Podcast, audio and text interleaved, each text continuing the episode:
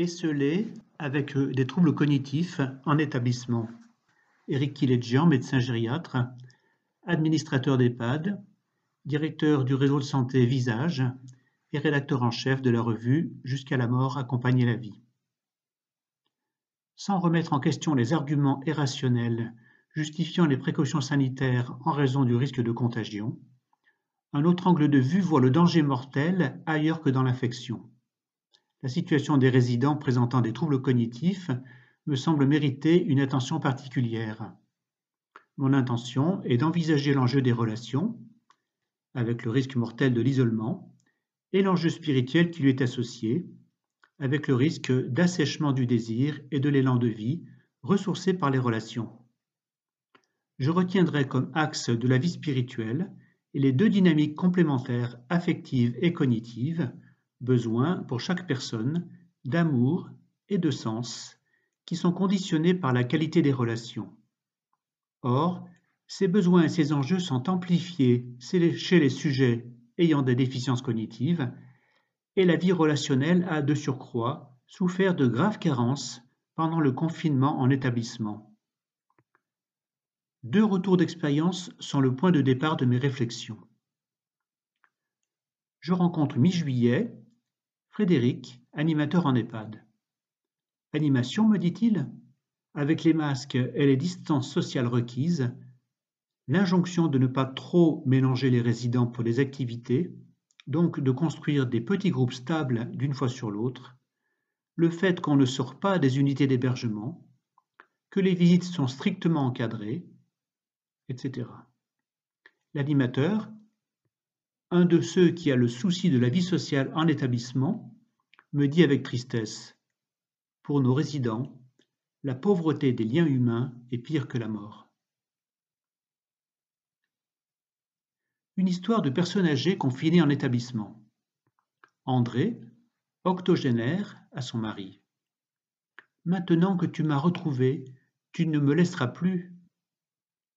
Hospitalisée mi-avril après une chute à son domicile, elle n'avait pu bénéficier d'aucune visite de son entourage pendant près de deux mois. Nous étions collectivement dans la logique des interdictions, une logique négative, restrictive, frustrante. Pas de visite dans les hôpitaux. Les seuls contacts autorisés étaient via le téléphone. Quelle douleur, quelle détresse, quelle solitude. Son mari présente malheureusement un handicap auditif lié à l'âge. Le téléphone est pour lui un supplice. Il ne comprend rien. Ce média souligne son handicap et amplifie sa honte. Il n'est plus bon à rien. De surcroît, André a des troubles cognitifs. Sa mémoire des événements est floue. Ceci renforce manifestement son besoin de repères chronologiques et familiers, son besoin de sécurité. Son discours n'est pas précis, elle utilise souvent des mots génériques. Depuis quelques mois, elle appelle son mari papa. Pourtant, elle sait bien qu'il n'est pas son père, tout en suggérant qu'il est son petit papa. Il ne faut pas trop lui demander de préciser parce que cela la contrarie. Enfin, cet homme, mon homme, est celui qui m'apporte quelque chose de paternel, une tendresse protectrice, paternante, à moi qui perds la tête qui suis devenue comme une petite fille bien mal en point, pourrait-elle dire. Oui, elle l'atteste lors des retrouvailles avec son mari mi-juin, elle était perdue. Son mari l'avait perdue. Le téléphone? Ses filles l'appellent, mais il faut qu'une soignante décroche le combiné. Le poste n'est pas toujours à portée de main, car la douleur liée à sa fracture du bassin la handicape pour se mobiliser dans son lit ou dans son fauteuil. Et puis assez souvent, elle pose le combiné devant elle au bout de deux minutes. Pas d'explication, mais des hypothèses. Qui est cette personne dont elle entend seulement la voix? Ou bien est-elle fatiguée? Ou encore est-elle lassée d'une conversation qui lui demande trop d'attention? Ces filles comprendront plus tard que leur maman goûte davantage la présence de ses proches que leurs conversations qui ne sont que le prétexte à leur présence. On a même pensé que ces échecs de communication téléphonique pouvaient induire un effet contraire à l'effet recherché, c'est-à-dire le sentiment d'un plus grand isolement. La fin du confinement mérite des guillemets. Les visites ne sont toujours pas autorisées dans cet hôpital. Le projet de vie, le mot vie est prononcé avec prudence, avec inquiétude, presque chuchoté. Le projet de vie est une entrée en maison de retraite. Heureuse nouvelle, une date se profile, cela donne espoir de renouer un lien normal. Car les visites sont autorisées en EHPAD alors qu'elles ne sont pas encore en soins de suite. La réalité restera mitigée, car les visites sont strictement réglementées. Masque sur le visage, sur les mimiques et le sourire, pas de gestes de tendresse, ne pas toucher, ne pas embrasser, ce qui est impossible à tenir pour un couple en situation de retrouvailles après deux mois où chacun pensait ne jamais revoir l'autre. Ne pas apporter à manger de douceur symbolique ou réconfortante, pas plus d'une visite par jour, signature d'une charte, de bonne conduite. Lors des premières visites, André demandera régulièrement à son mari Est-ce que tu m'aimes? Moi je t'aime, mon petit papa. Solitude. L'expérience de nombreuses personnes âgées en institution a davantage été de l'ordre de l'isolement entendu comme mise à part et absence de contact, coupure de soi avec les autres et aussi de l'essolement, qui est un sentiment d'abandon complet, un défaut d'expression ou de réponse à une demande de compagnie de soi. Tokan utilise des formules très violentes comme embastillement sanitaire et épidémiologique ou esselement frisant la déréliction. Pas question ici d'envisager les bienfaits d'une certaine solitude propice au dialogue intérieur, au ressourcement dans la lecture ou la prière à l'approfondissement de questions existentielles, au premier plan desquelles des questions d'identité. Avec l'interdiction des visites en établissement, on a expérimenté le risque mortel de la carence des interactions avec les proches, ceci guettant à la porte l'autorisation de manifester la vie. L'engagement massivement admirable des soignants mérite toutefois d'être rappelé. Présence-absence avec la visiophonie.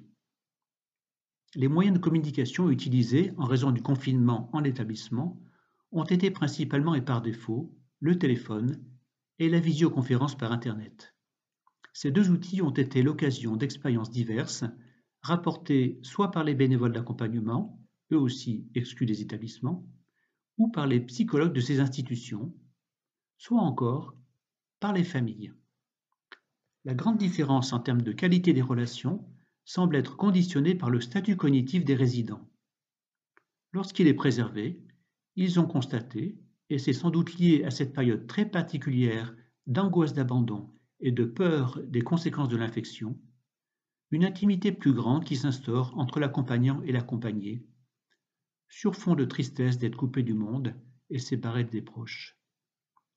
Mais avec les personnes démentes, il a été rapporté une quasi-absence d'échanges chargés émotionnellement, y compris pour la visiophonie, dont on attendait des échanges plus denses que le téléphone, au sens où la vision est convoquée en plus de l'ouïe. Pour ces personnes, c'est l'absence du toucher, comme nourrissant le sentiment d'existence de soi et du monde, qui ferait difficulté. J'ajoute qu'il pourrait également s'agir du toucher comme le, moyen de vérifier la proximité de l'autre, ne serait-ce que lorsque lors de salutations, comme une poignée de main ou un baiser, prolongé par les regards posés l'un sur l'autre, mais aussi la richesse de la communication non verbale, de l'expressivité corporelle, au-delà des mimiques et de la voix. Troubles cognitifs et vie relationnelle. En quoi les résidents présentant des troubles cognitifs ont-ils vécu une épreuve si menaçante? Les fonctions cognitives conditionnent notre perception de nous-mêmes et de notre environnement, notre vie relationnelle et notre capacité à nous projeter au-delà de l'ici et maintenant. J'envisage que le désir est le mouvement spirituel primordial, or, dans la mesure où le désir s'origine et se déploie dans les champs cognitifs et affectifs, spécifiquement fragilisé au cours des troubles neurocognitifs, cet élan de vie a donc clairement besoin des relations pour le nourrir comme une source. on pourrait très largement développer ce qui se joue en profondeur pour la personne présentant une fragilité cognitive dans des relations empreintes d'affection et de confiance. Il me semble que la formule condensée de relation qui produit un sentiment de compréhension rend compte de ce qu'est une relation de qualité avec des caractéristiques de synchronisation au sens du, moment opportun ou d'harmonie au sens de l'accord musical. C'est à la fois très simple et spécialement bienfaisant pour la personne embrouillée dans sa tête au point d'un sentiment d'essolement. Ces modalités d'interaction sont tellement structurantes qu'on peut proposer, pour les qualifier, le concept de reliance, qui associe l'action de connexion et celle d'insertion, un processus actif qui enracine les personnes dans un corps social, familial, culturel et aussi religieux le cas échéant. Les composantes fondamentales du désir sont d'ordre affectif et cognitif. Sa dynamique affective est, un désir d'aimer et d'être aimé, et les personnes souffrant de troubles cognitifs, luttant contre un processus d'anéantissement, ont un absolu besoin d'attention bienveillante, c'est-à-dire d'être reconnus, de rencontrer un regard qui informe, lisible, expressif, d'expérimenter une communication transparente qui, en cas de trouble du langage dans l'expression et la compréhension des mots, prendra la forme d'une intention affective. L'amour dont il est question ici, c'est de la part des proches une expression d'accueil, une attitude qui atteste la sécurité, qui invite dans l'intimité et qui autorise la tendresse. Dans sa dynamique cognitive, le désir est un désir de sens. C'est l'éclairage du présent, instant après instant, permettant de se situer comme sujet invité à la relation. C'est aussi habiter une identité, construite par l'histoire personnelle, nourrie par l'altérité, la reconnaissance affective et l'interdépendance des personnes. C'est encore avoir le sentiment d'une consistance, de n'être pas insignifiant et négligé dans les relations. Ressources de l'élan de vie. Le désir spirituel est recueilli dans nos profondeurs, et d'autre part reçu dans les interactions avec les autres et avec Dieu. Ces deux mouvements se rencontrent et s'amplifient, l'un venant de l'intérieur, l'autre étant suscité de l'extérieur. Le compagnonnage de désir de l'accompagnant et de la personne malade produit l'amplification des désirs. On peut aisément constater que le désir fragilisé de la personne et le désir des proches se régénèrent mutuellement dans les relations bienveillantes. Cet élan de vie, soumis au risque de tarissement dans les conditions d'isolement et d'essolement qui exaspèrent la dynamique vitale, se reçoit aussi des relations qui le nourrissent. Or, les déficiences cognitives, avec la désinsertion sociale et relationnelle consécutive, perturbe les mécanismes de construction et de renouvellement des personnes dans leur désir de vie, dans leur vie de désir et leur consistance identitaire. Dans ces conditions, la question de la source apparaît évidente. Avec les troubles cognitifs, la source se trouve plus encore en l'autre. Elle est d'autant plus en l'autre la source interne est fragilisée par des ressources cognitives altérées. Et l'autre, l'entourage, prend de l'importance en tant que soi et aussi en tant qu'au-delà de soi. Les interlocuteurs engagés dans la relation avec une personne démente ne maîtrisent pas la valeur de leur implication. Quelque chose les dépasse. C'est la valeur spirituelle de leur affection, de leur fidélité et de leur bienveillance, de l'impulsion de désir transmise à l'autre. C'est pourquoi je n'hésite pas à considérer que l'altérité bienveillante est une médiation spirituelle.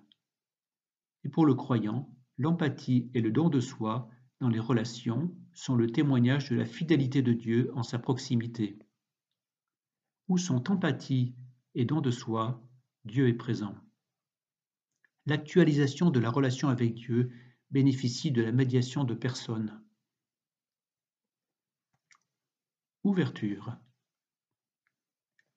L'événement historique du confinement en établissement pour les personnes présentant des troubles cognitifs est l'occasion d'un approfondissement pour des sujets éthiques, anthropologiques, théologiques et philosophiques.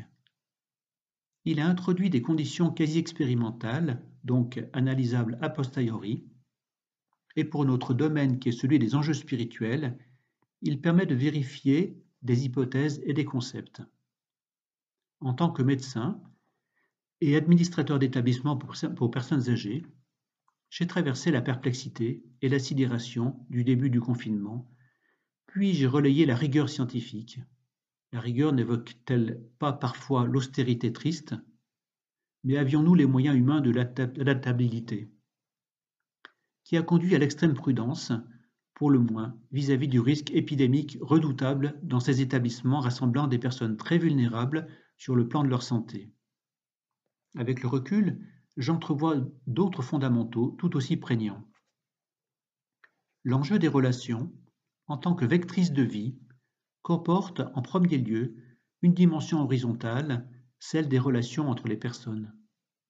Cette dimension est fondamentale car il s'y joue pour l'autre l'ouverture ou bien la fermeture, l'empathie ou bien l'étanchéité relativement à ce que vit l'autre, interlocuteur vulnérable et fragilisé par des pathologies et des blessures de vie.